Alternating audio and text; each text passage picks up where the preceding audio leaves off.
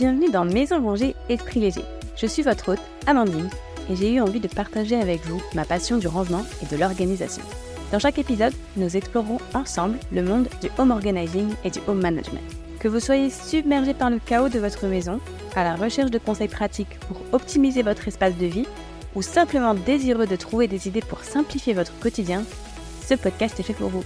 Nous verrons ensemble comment commencer à désencombrer vos espaces, ranger efficacement, et je vous donnerai également des astuces pour rester organisé facilement et sans plus de. Mon objectif est vraiment de vous inspirer à simplifier votre vie. Au fil des épisodes, je partagerai mes propres expériences ainsi que des conseils pour vous aider à créer un environnement sanctionnel et adapté à vos besoins. Alors préparez-vous à vous plonger dans le monde du désencombrement, du rangement et de l'organisation familiale. On se retrouve chaque semaine pour toujours plus de nouvelles idées. Prêt à commencer? Alors c'est parti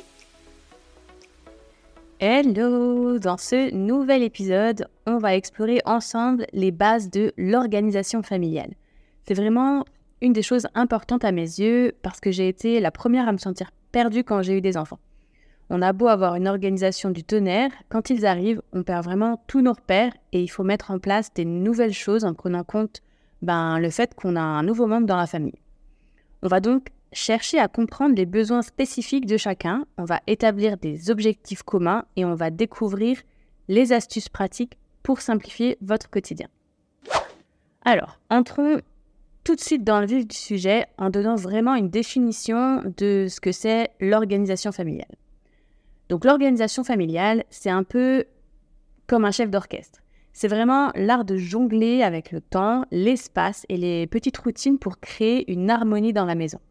Ça passe par le fait de mettre en place une structure, des routines, des processus, mettre en place tout ça au sein de la famille. Ça aide à gérer les aspects pratiques de la vie quotidienne.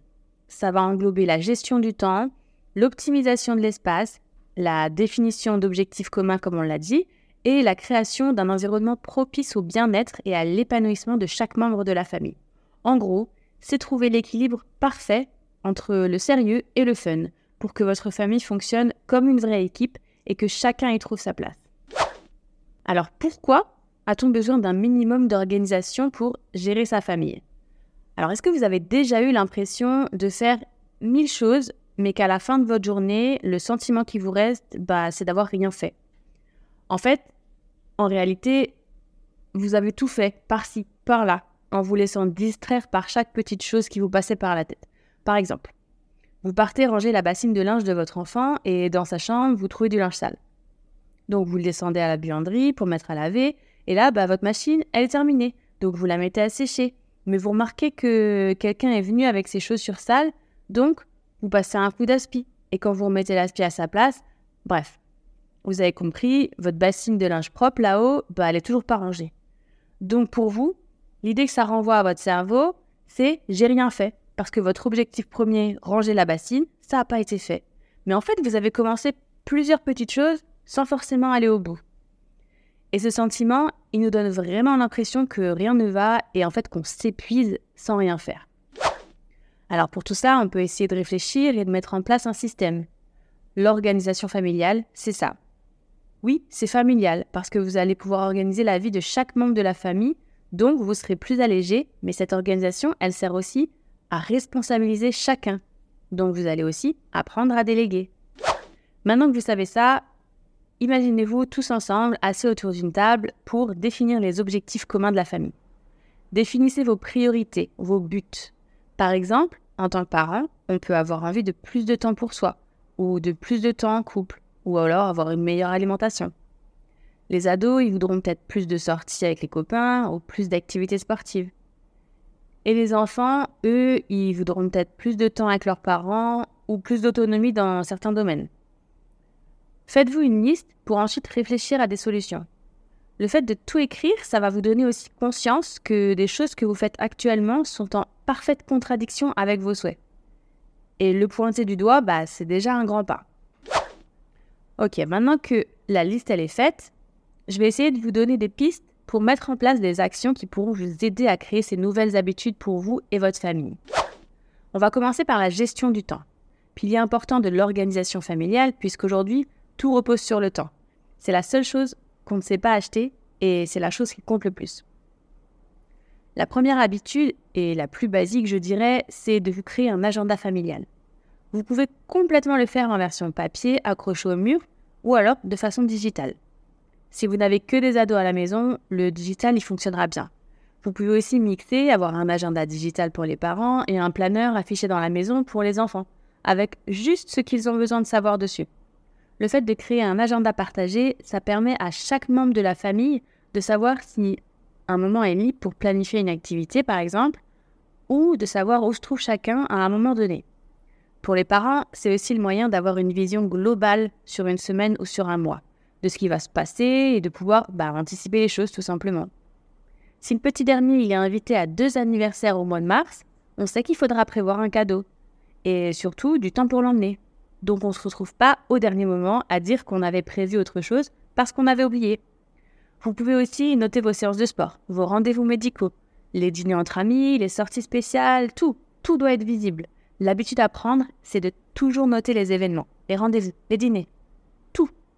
À chaque moment, vous le planifiez.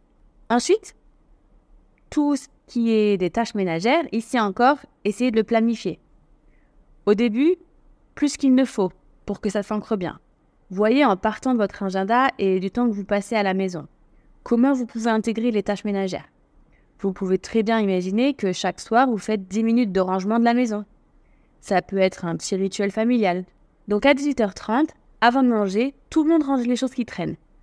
Vous le faites ensemble, donc ça va plus vite et vous pouvez ensuite partager le dîner sereinement. On peut aussi, comme je vous l'ai dit dans le dernier épisode, définir un jour pour faire ses lessives. Et surtout, on s'y tient. On ne fait pas de lessive entre, sauf urgence. On peut aussi imaginer à chacun sa tâche et le faire par jour en fonction de son âge. Le plus grand pourra vider le lave-vaisselle et le petit passera un coup sur la table après manger. Et une dernière chose importante pour la gestion du temps, apprenez à dire non.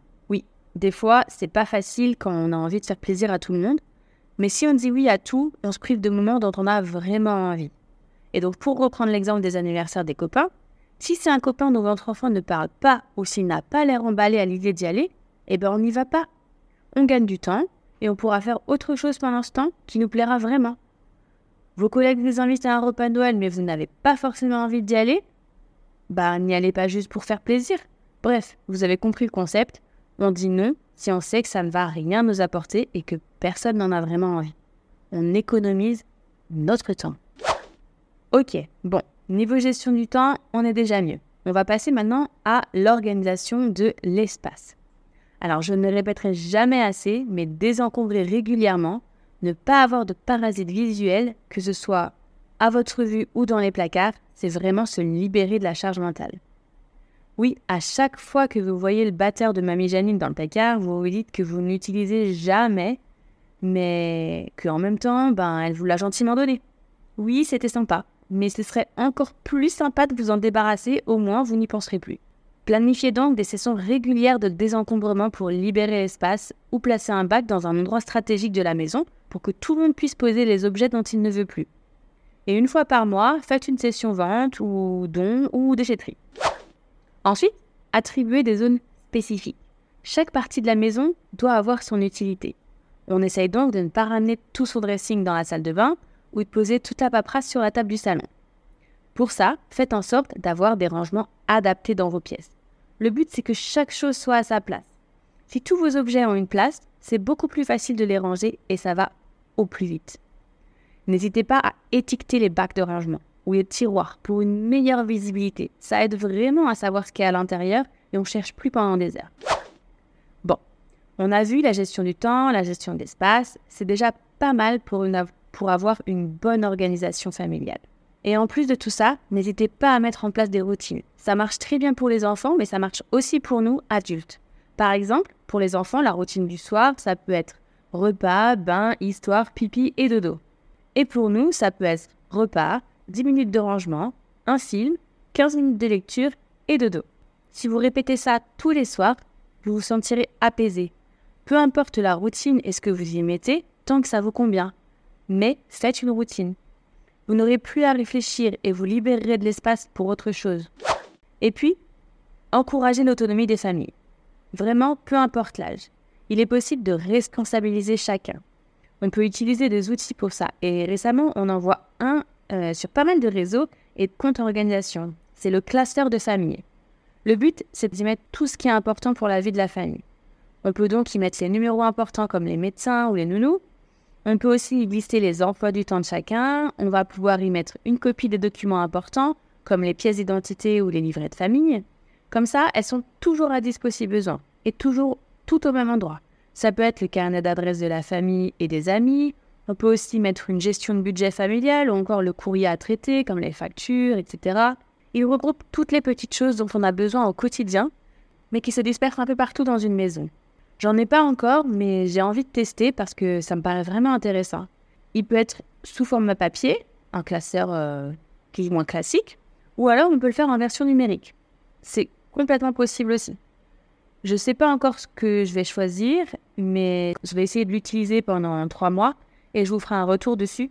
Comme ça, euh, je vous dirai ce que j'en pense et si vraiment ça a fonctionné. J'aime bien essayer les nouveaux outils, donc euh, pourquoi pas. Voilà, je pense qu'on a fait un bon tour euh, de ce qu'on peut mettre en place pour l'organisation familiale. Il existe plein d'autres points à auditer, mais là, vous avez une bonne base pour commencer à travailler dessus. Et si vous avez besoin d'aide, le home management, qui est une discipline des professionnels de l'organisation, ça peut vraiment vous aider et hum, vous pouvez donc vous faire accompagner euh, par une professionnelle. Moi, je pense vraiment à proposer ce genre d'accompagnement en tant que home organizer parce que c'est un sujet qui me passionne. Donc, je sais que c'est important pour les familles et pour la santé mentale des familles.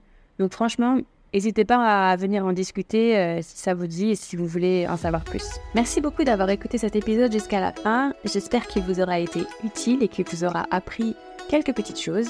Et si c'est le cas, vous pouvez me laisser un petit commentaire et une note 5 étoiles, ce qui va beaucoup m'aider à faire connaître le podcast à d'autres personnes et peut-être aider encore plus de monde. Merci encore pour cette écoute. À bientôt dans le prochain épisode. Bye bye